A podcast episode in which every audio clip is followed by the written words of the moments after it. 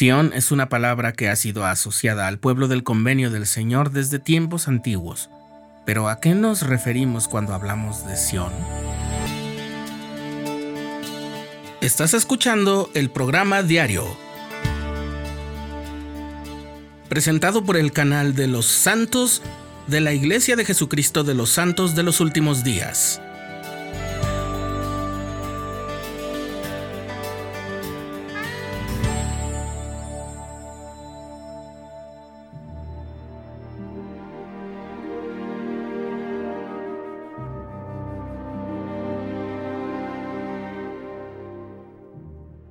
Cuando el profeta Enoch, que era el séptimo en descendencia desde Adán, ejerció su ministerio enseñando el arrepentimiento entre la gente, aquellas personas que lo escucharon y abrazaron el mensaje del Evangelio, se congregaron como pueblo y fundaron una ciudad que fue llamada Sión por el Señor.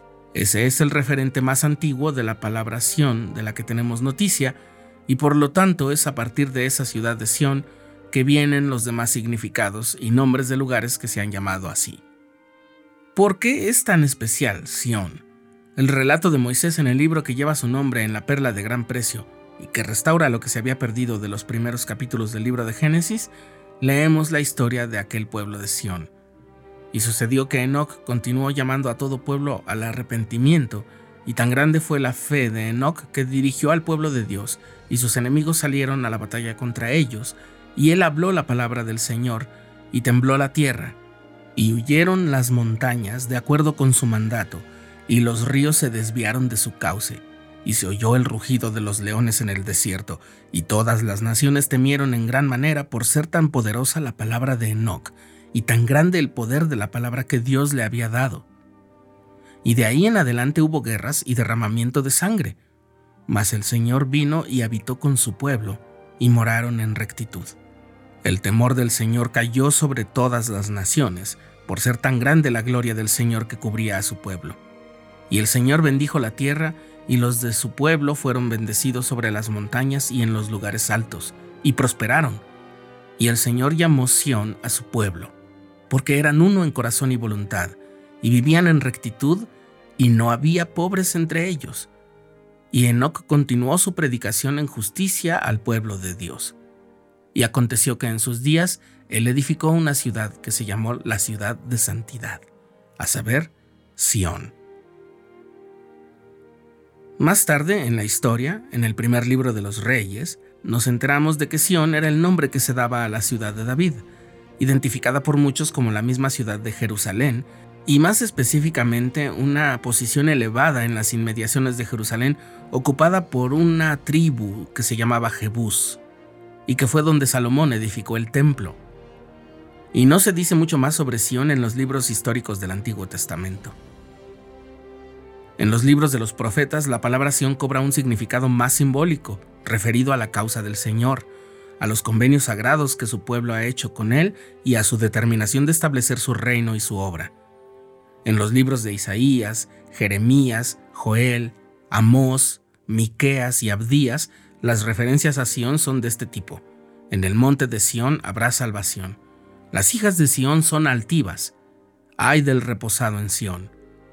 Y este es el sentido de la palabra que aparece en el libro de Mormón, específicamente en los escritos de Nefi, precisamente porque él los toma de las profecías de Isaías que estaban en las planchas de bronce. En Doctrina y Convenios, uno de los asuntos más mencionados es el establecimiento de Sión en los últimos días. Hay más de 200 menciones del nombre. Algunas se refieren a un lugar físico, otras a una virtud del corazón y otras a la edificación de la iglesia del Señor.